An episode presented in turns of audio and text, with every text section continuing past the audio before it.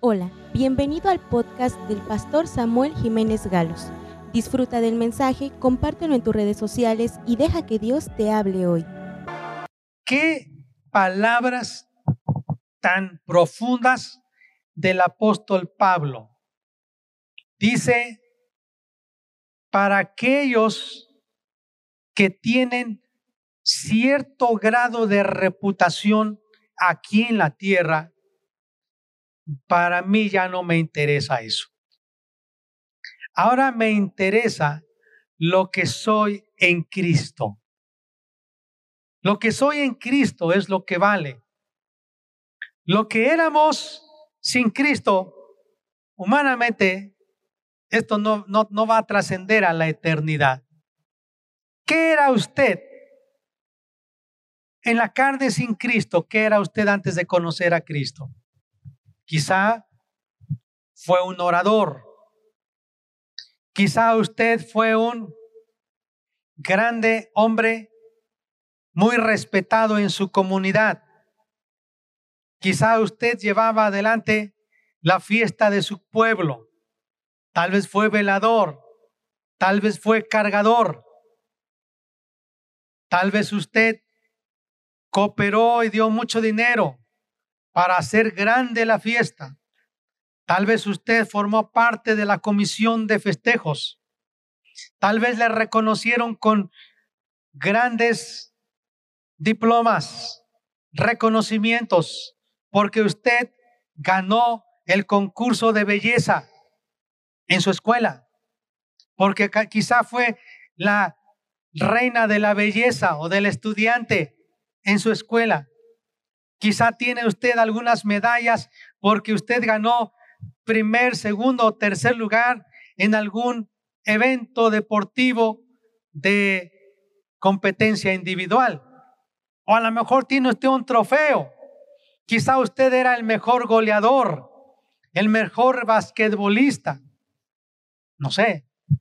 Quizá usted fue jefe de grupo en su escuela. Quizá usted obtuvo los mejores lugares de aprovechamiento académico. O quizá usted adquirió el mejor vehículo del año de su tiempo. Quizá usted fue heredero de una casa o terrenos. Y quizá usted porta el nombre, el apellido de su pueblo, de su rancho, que que dicen es famoso ese apellido. Yo no sé qué logros usted tuvo en el deporte, en la cultura, en la ciencia, en la política, en la comunicación, en la educación, en la salud. Yo no sé qué títulos tenga, pero el apóstol Pablo dice, no importa eso. No importa porque eso se va a acabar. Quiero leer a más antes, desde el versículo 11 del capítulo 1 de Gálatas. Mas yo os hago saber, hermanos, que el Evangelio anunciado por mí no es según hombre, pues yo ni lo recibí ni lo aprendí de hombre alguno, sino por revelación de Jesucristo. Porque ya habéis oído acerca de mi conducta en otro tiempo en el judaísmo, que perseguía sobremanera a la iglesia de Dios y la asolaba. Y en el judaísmo aventajaba a muchos de mis contemporáneos en mi nación, siendo mucho más celoso de las tradiciones de mis padres. El apóstol Pablo dice, yo aventajaba a muchos de mis contemporáneos. Era celoso de mi religión. Era celoso de las tradiciones de mis padres. Pero cuando agradó a Dios que me apartó desde el vientre de mi madre y me llamó por su gracia a revelar a su Hijo en mí, para que yo le predicase entre los gentiles, no consulté enseguida con carne y sangre, ni subí a Jerusalén a los que eran apóstoles antes que yo, sino que fui a Arabia y volví de nuevo a Damasco. Después, pasados tres años, subí a Jerusalén para ver a Pedro y permanecí con él quince días pero no vi a ningún otro de los apóstoles, sino a Jacobo, el hermano del Señor. En esto que os escribo aquí delante de Dios que no miento. Después fui a las regiones de Siria y de Cilicia, y no era conocido de vista a las iglesias de Judea que eran en Cristo. Solamente oían decir, aquel que en otro tiempo nos perseguía, ahora predica la fe que en otro tiempo asolaba, y glorificaban a Dios en mí. Después, pasados 14 años, subí otra vez a Jerusalén con Bernabé, llevando también conmigo a Tito. Pero subí según una revelación. Y para no correr o haber corrido en vano, expuse en privado a los que tenían cierta reputación el evangelio que predico entre los gentiles. Mas ni aun Tito, que estaba conmigo, con todo y ser griego, fue obligado a circuncidarse.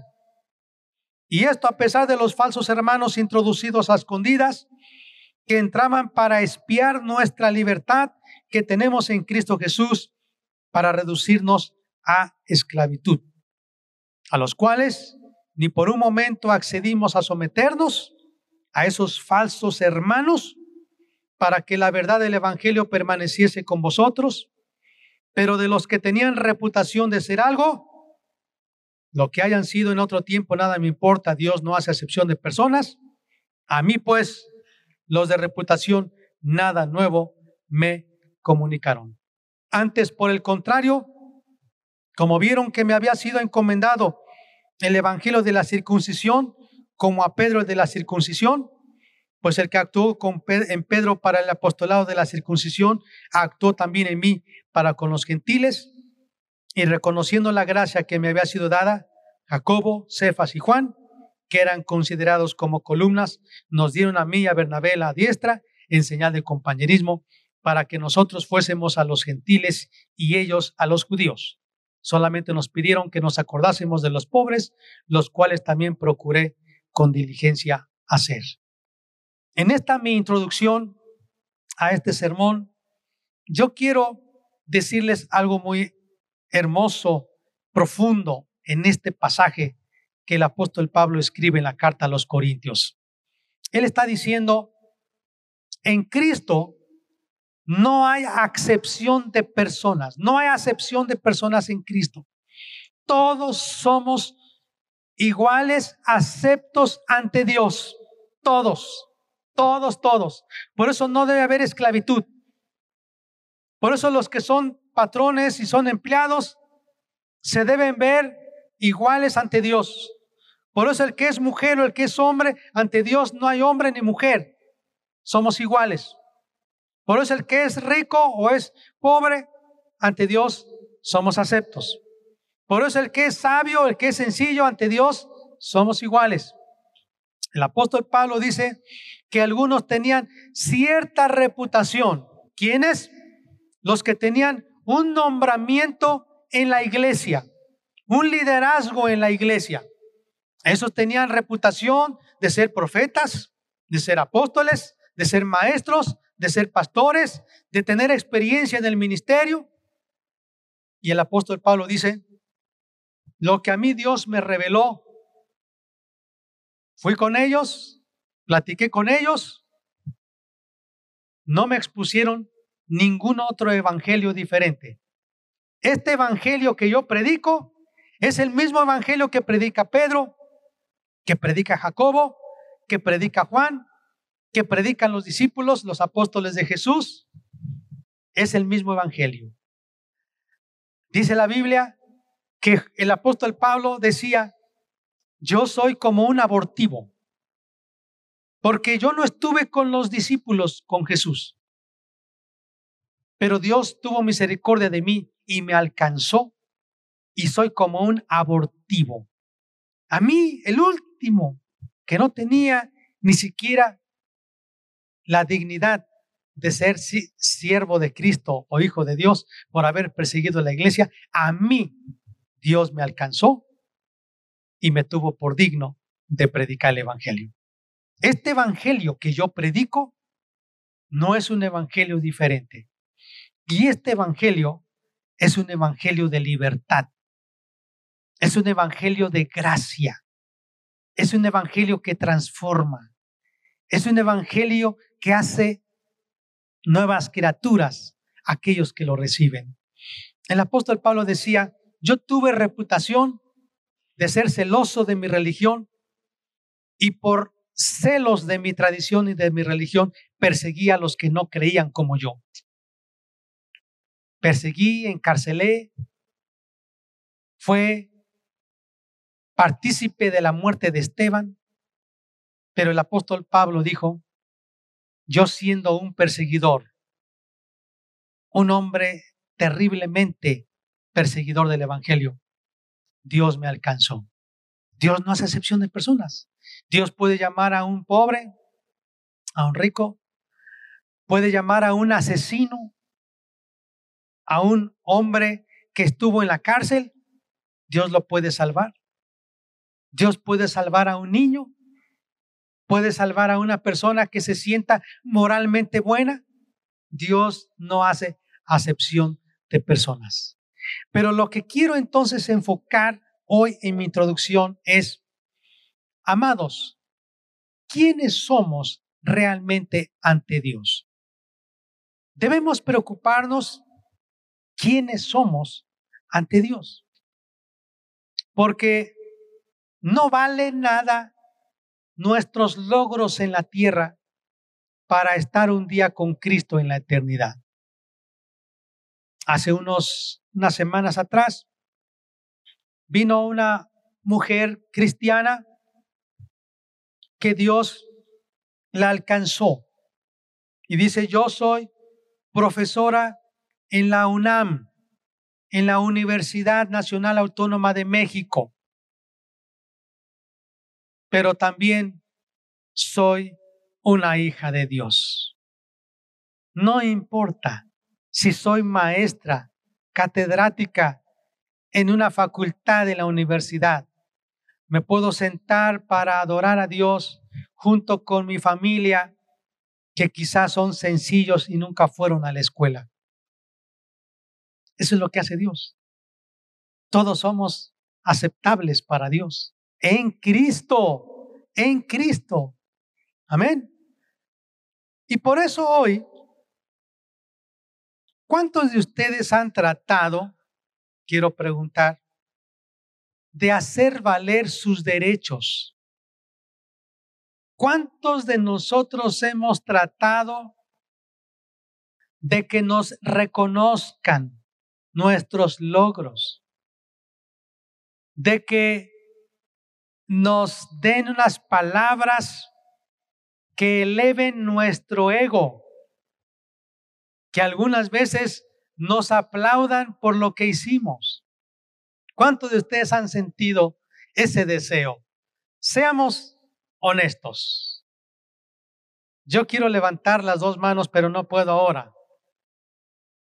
Yo he sentido ese deseo de ser reconocido, de ser tratado respetando mis derechos. ¿Cuántos de ustedes? A ver, los quiero ver.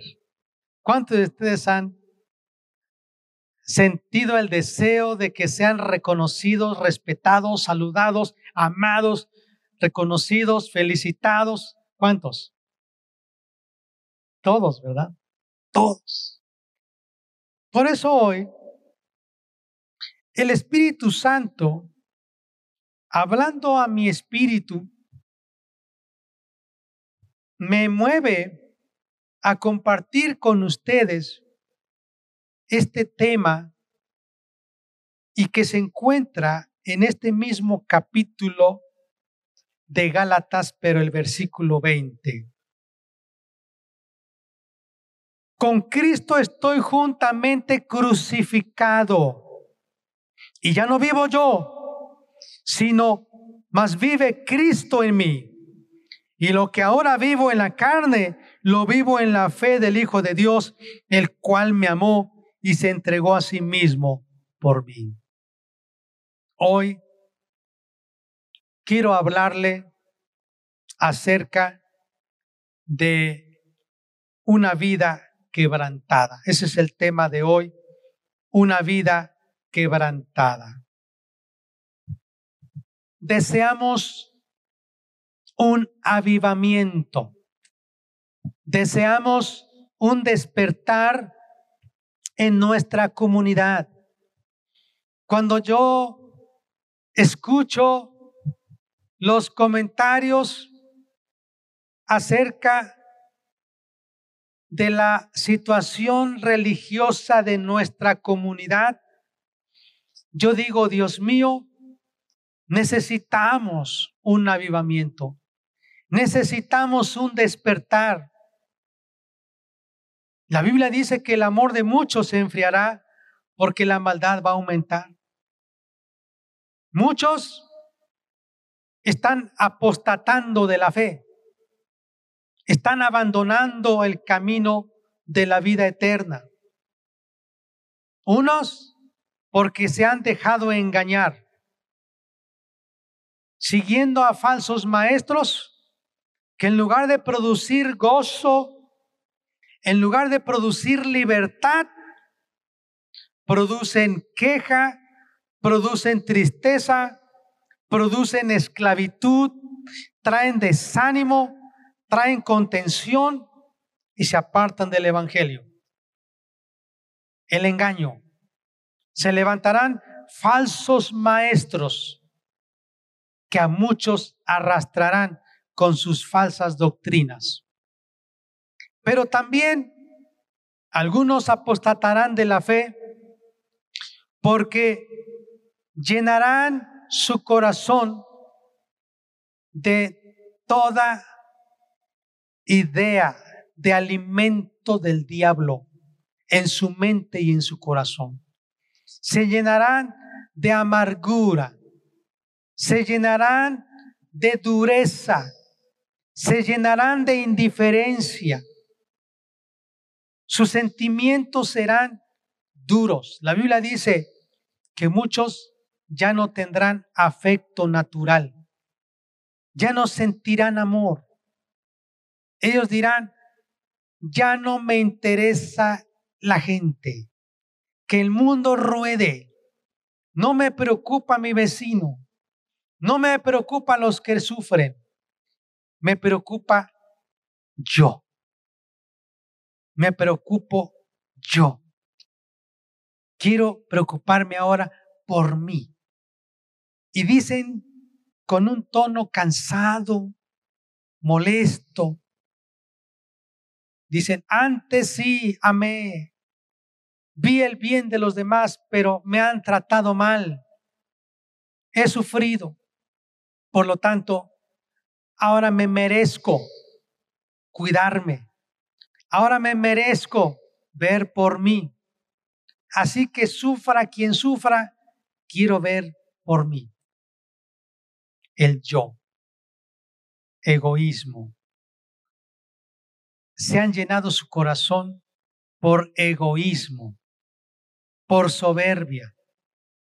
No me han ayudado, no me han consolado, no me han escuchado, no me han visitado, no me han reconocido, no me han pagado, no me han dado mi lugar, el yo. Entonces, una es por el engaño, se han apartado de la fe. Otra es porque han llenado su corazón de las ideas del diablo respecto al egoísmo, la autosatisfacción, la autocomplacencia. Pero en tercer lugar, yo veo también que muchos han apostatado de la fe porque no han llamado al pecado como tal, porque han tolerado cosas, actitudes, palabras, pensamientos y han justificado su vida. Su condición la han justificado diciendo, así soy. O es por culpa de otros. Esa es la psicología social, que siempre va a buscar echarle la culpa al clima, echarle la culpa al papá, echarle la culpa al vecino, echarle la culpa al cónyuge, echarle la culpa a los ministros, echarle la culpa a la iglesia. Sí, soy así por culpa de. Soy así por causa de tal persona.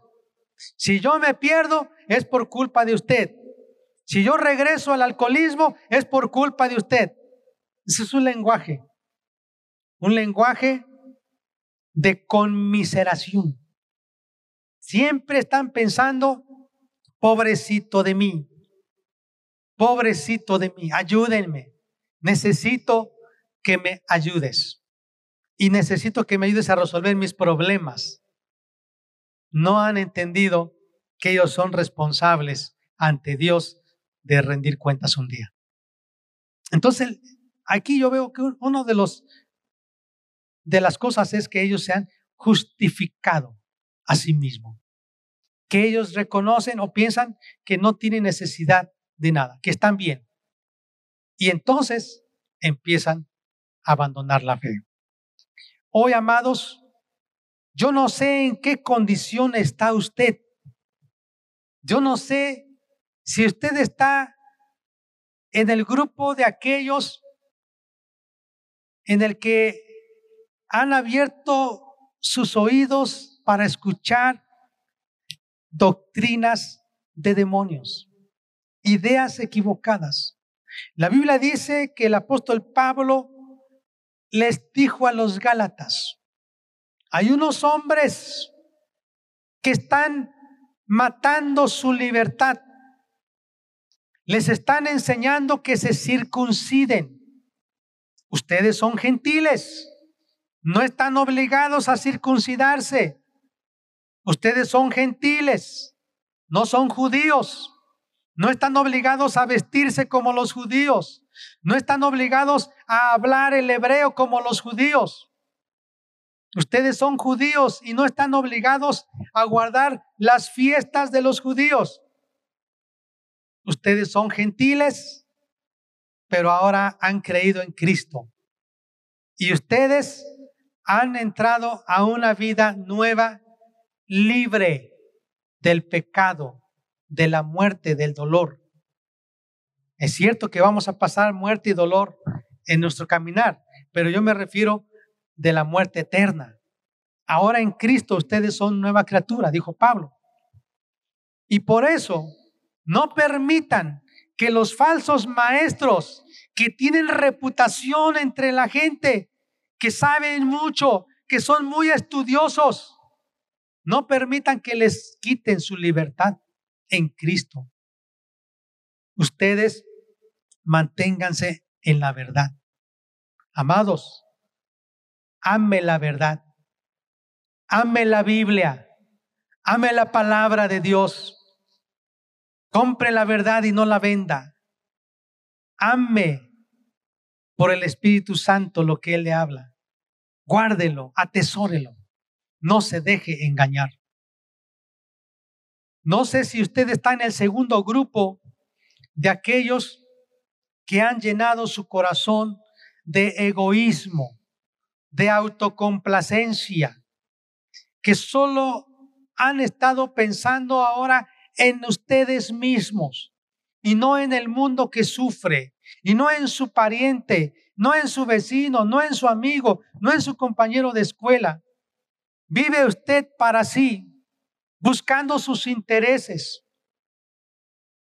Yo no sé si usted está en ese grupo y se ha hecho insensible e indiferente a la condición del mundo. Un mundo que necesita de Cristo. Y usted entonces está pensando en usted. Solo en usted.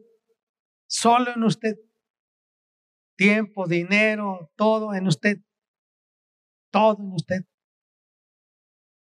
Tercero, yo no sé si usted está en otro grupo en el que ha llenado su corazón no solo de los pensamientos de la falsa doctrina, no solo de ejercitar su yo, sino también de sus emociones, sintiendo que nadie le quiere, se ha llenado de amargura, hay falta de perdón, hay resentimiento, recuerda usted el pasado con dolor, con amargura, ¿Se siente usted conmiserable? ¿Quiere que se compadezcan de usted? ¿Siente que no le aman, que no le ayudan, que no le visitan? ¿Está usted molesto? ¿Hay amargura? ¿Hay dolor en su corazón? Dios quiere que usted sea libre. ¿Y sabe cómo pienso lo que yo veo aquí? Creo yo, es tenemos que venir a la luz de Cristo. Por eso hoy, al considerar dos pasos fundamentales para el avivamiento,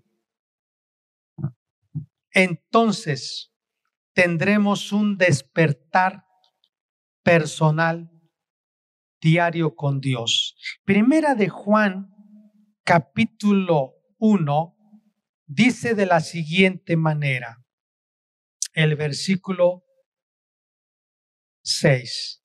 Si decimos que tenemos comunión con Él y andamos en tinieblas, mentimos y no practicamos la verdad. Amados, Así como usted, yo creo también que a mí es el mismo sentimiento que el Espíritu Santo pone. La necesidad de un despertar espiritual en nuestra vida.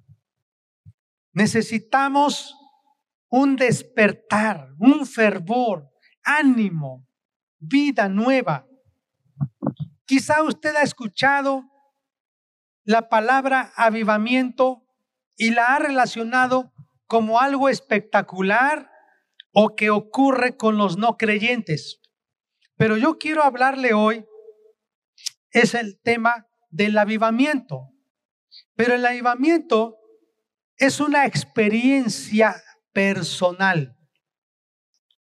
El avivamiento no es un evento espectacular se manifiesta así, pero no, no nace así. Es una experiencia personal diaria de tener un corazón lleno del amor a Jesús. Ese es el avivamiento. Avivamiento ocurre cuando la llama y el fuego se está apagando y hay que soplarle otra vez para que vuelva la llama a crecer.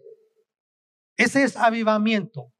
Avivar es soplar nuevamente la lumbre, la llama, el fuego que está casi extinguiéndose. Y yo no sé cómo se ha sentido usted en su amor por Dios.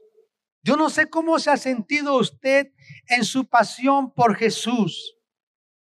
Dice la Biblia Mira por tanto de dónde has caído y arrepiéntete. a las primeras obras. Mire, tan solo lo, lo, lo invito para que usted recuerde cómo se sentía usted después de haber conocido a Cristo ese día o esa noche. ¿Cómo se sentía usted? ¿Qué había en su corazón, en su mente? ¿Qué sentía usted? Estoy casi seguro que si Jesucristo vino a su vida, que usted tuvo una nueva o, o, un nuevo nacimiento, estoy seguro que usted sintió una paz inmensa, un gozo indescriptible, un deseo de compartirle a otros de Jesús, que usted decía, háblenme más de Jesús, quiero conocerle, que usted estaba dispuesto a que le expusieran el Evangelio porque usted tenía hambre y sed de Jesús. Pero la pregunta es, ¿qué pasó? ¿Qué pasó? Porque se ha extinguido esa pasión por Jesús. Ha caído en el conformismo, en la tibieza, en la indiferencia, en el egoísmo, en la autoconmiseración, en la autocomplacencia. ¿Qué pasó? ¿Qué pasó? Hoy quiero hablarle del tema que habla del avivamiento y es una voluntad quebrantada. Si queremos verdaderamente un avivamiento y un despertar en nuestra vida, necesitamos quebrantarnos delante de Dios. Por eso el apóstol Pablo dijo en Gálatas capítulo 2, porque ya no vivo yo, sino Cristo vive en mí. Y quiero hablarle de los dos pasos para que usted tenga un despertar nuevamente a buscar a Dios. Número uno, sinceridad. Es el primer paso. Y cuando hablo de sinceridad, es que usted a la luz de Cristo, a la luz del Espíritu Santo en su palabra, usted llame al pecado como debe ser llamado. Si nosotros no somos sinceros y nos justificamos y no nos vemos tal como Dios nos ve, no vamos a experimentar un despertar espiritual. Amados, quiero, quiero ponerles, por ejemplo, lo que dice la Biblia en 1 de Juan 1.6. Dice, si andamos en luz, como Él está en luz. Yo le invito para que usted se exponga a la luz de Cristo.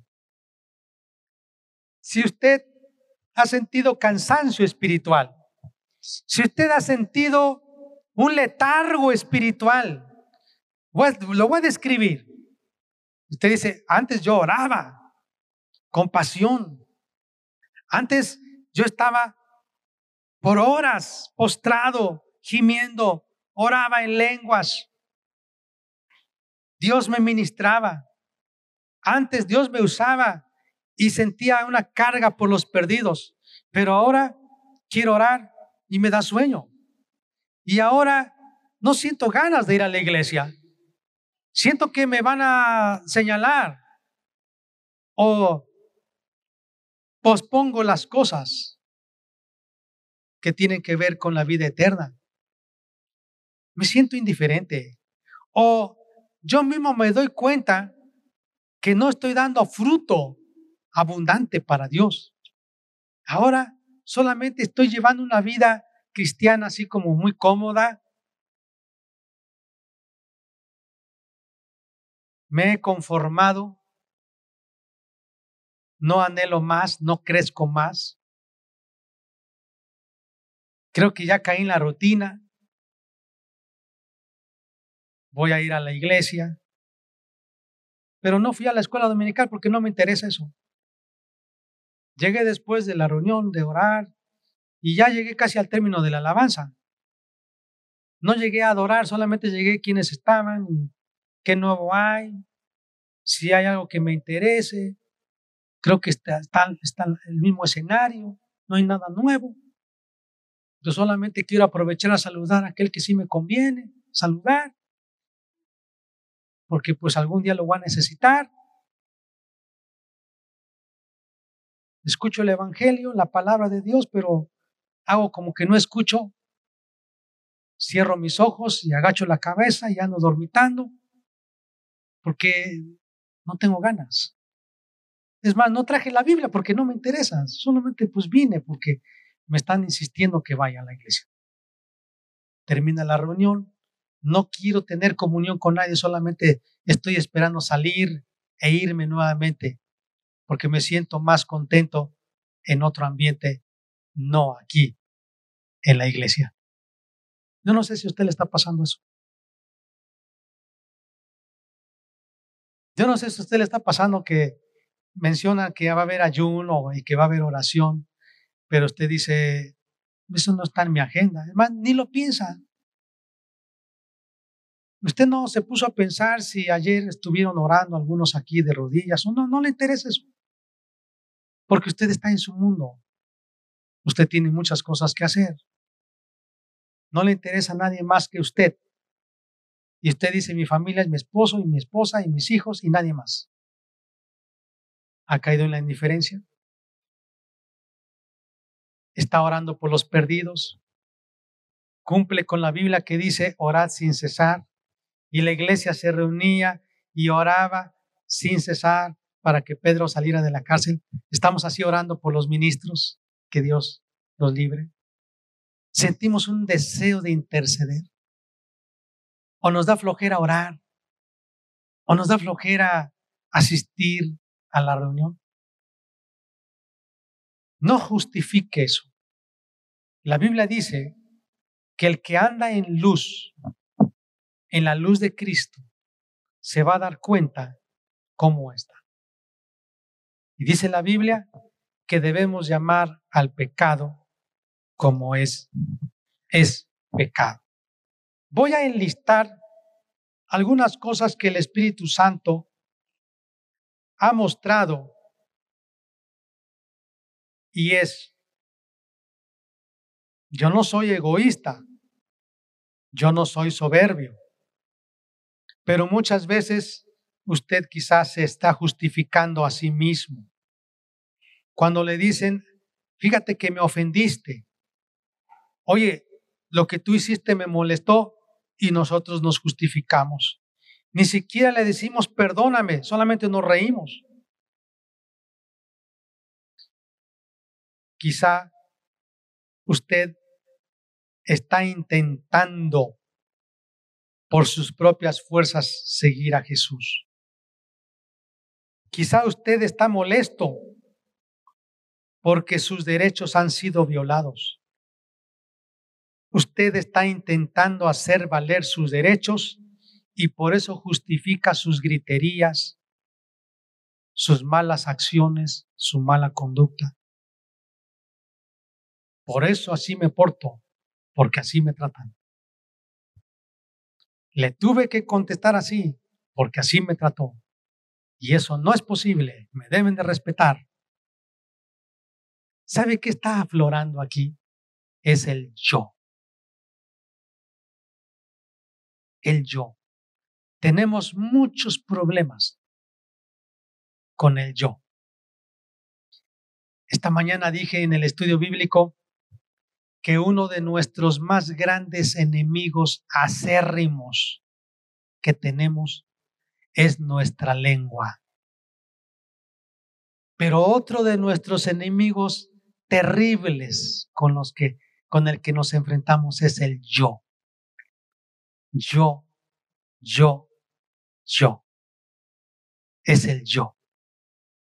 Y Dios nos está invitando que reconozcamos que tenemos un problema y es que muchas veces no hemos llamado al pecado como es.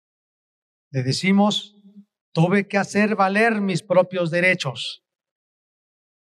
No voy a permitir que violenten mi propia voluntad. No voy a permitir que hablen de mí. Quizá usted está buscando su propia gloria. Ese es el yo. El yo es el que se irrita. El yo es el que es envidioso. El yo es el que se coloca como el agraviado. El yo es el que se molesta. El yo es el que critica. El yo es el que busca su propio beneficio.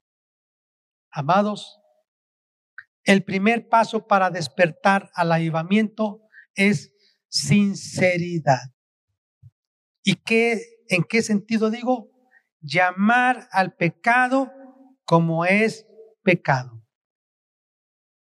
Cualquier cosa que el Espíritu Santo le haga, le haga ver a su mente y también cuando lea la Biblia que es pecado, usted tiene que confesarlo como pecado. no como parte de usted, así soy, es que así es mi carácter, es que yo pues tuve que defenderme y se justifica. No, es pecado. Amados, si nosotros no confesamos nuestros pecados, no seremos perdonados. Dice la Biblia en Primera de Juan, versículo 9. Si confesamos nuestros pecados, Él es fiel y justo para perdonar nuestros pecados y limpiarnos de toda maldad. Entonces aquí el principio es confesar los pecados. No se confiesan las excusas. No se confiesan las justificaciones y los argumentos. Se confiesan los pecados. Dios no va a perdonar las excusas. Dios perdona los pecados. Amén. Así que lo primero que Dios quiere decirnos hoy es, llamemos al pecado como lo es. Mirémonos ante la luz de Cristo. Veamos cómo somos. Y comencemos a enlistar cada una de nuestras palabras, de nuestras acciones, de nuestras actitudes, de nuestra conducta y digámosle, Dios mío, la verdad, soy un vil pecador. Piense cómo trata a su cónyuge. Piense cómo trata a sus padres. Analice cómo trata a sus hijos. Cómo, es usted como estudiante en la escuela. Cómo es usted como trabajador cómo se desenvuelve dando resultados a un en un trabajo al que lo contrató. Piense cómo reacciona ante una circunstancia adversa.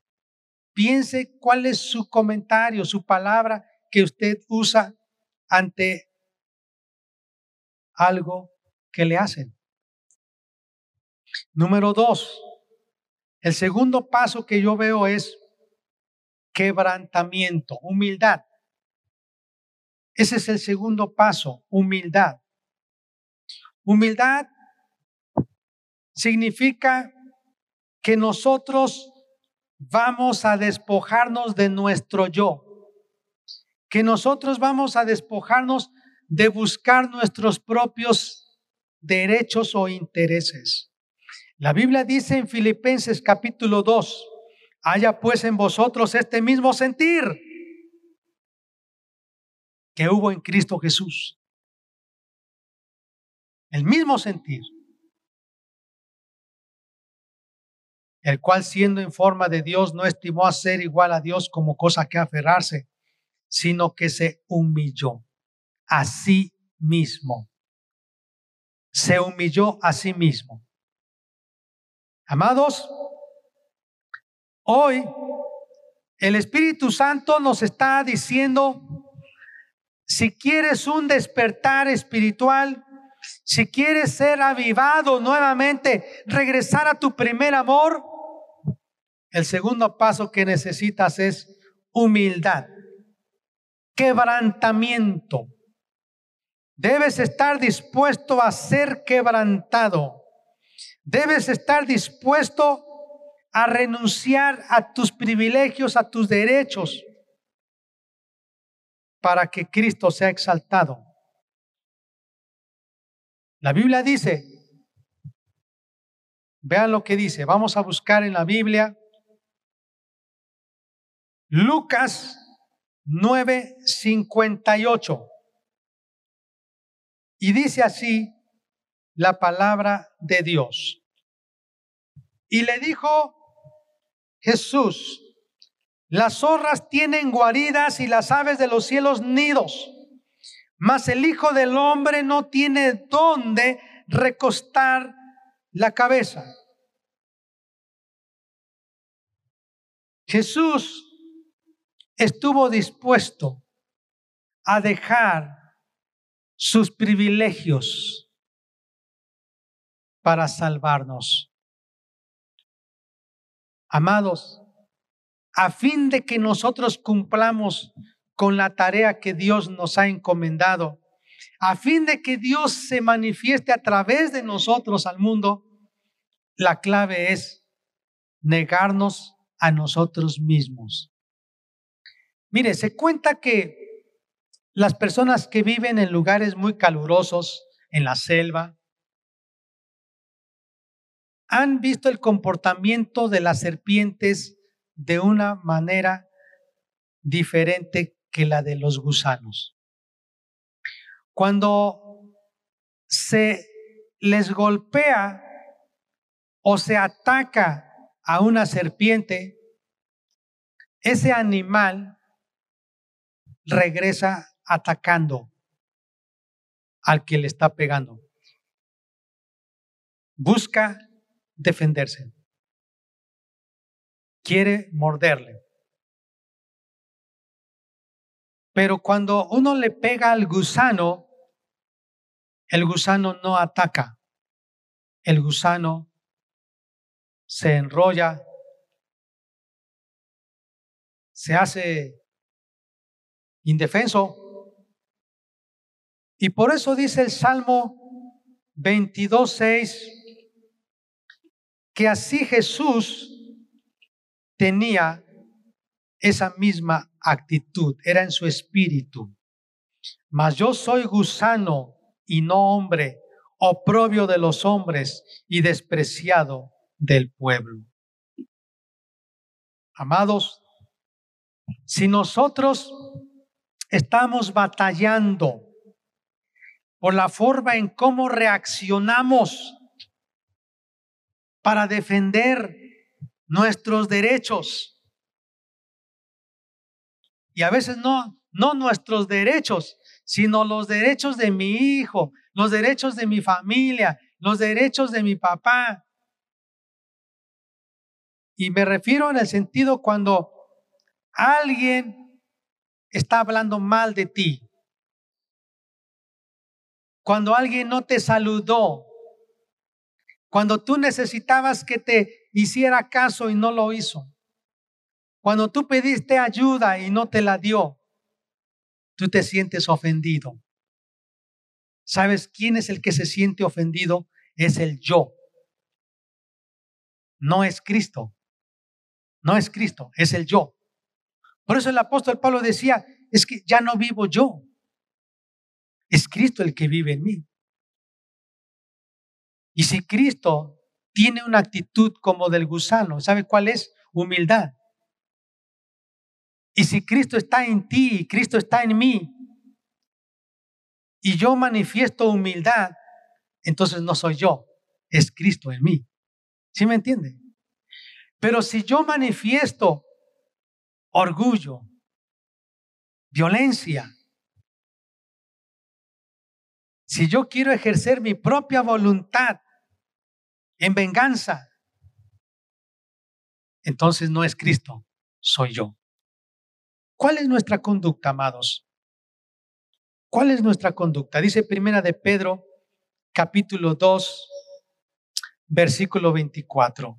Acompáñeme para leer este pasaje, Primera de Pedro 2, 24, que dice, quien llevó él mismo nuestros pecados en su cuerpo sobre el madero, para que nosotros, estando muertos a los pecados, vivamos a la justicia y por cuya herida fuisteis sanados.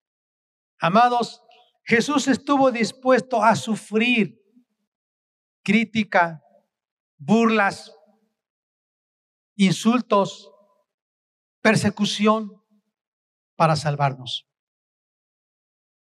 Amados, el segundo paso, la humildad, es quitar al yo del trono y poner a Jesús en el trono de nuestro corazón. Les invito a que oremos a Dios hoy. Esperamos que este mensaje haya bendecido tu vida. No olvides compartirlo y suscribirte.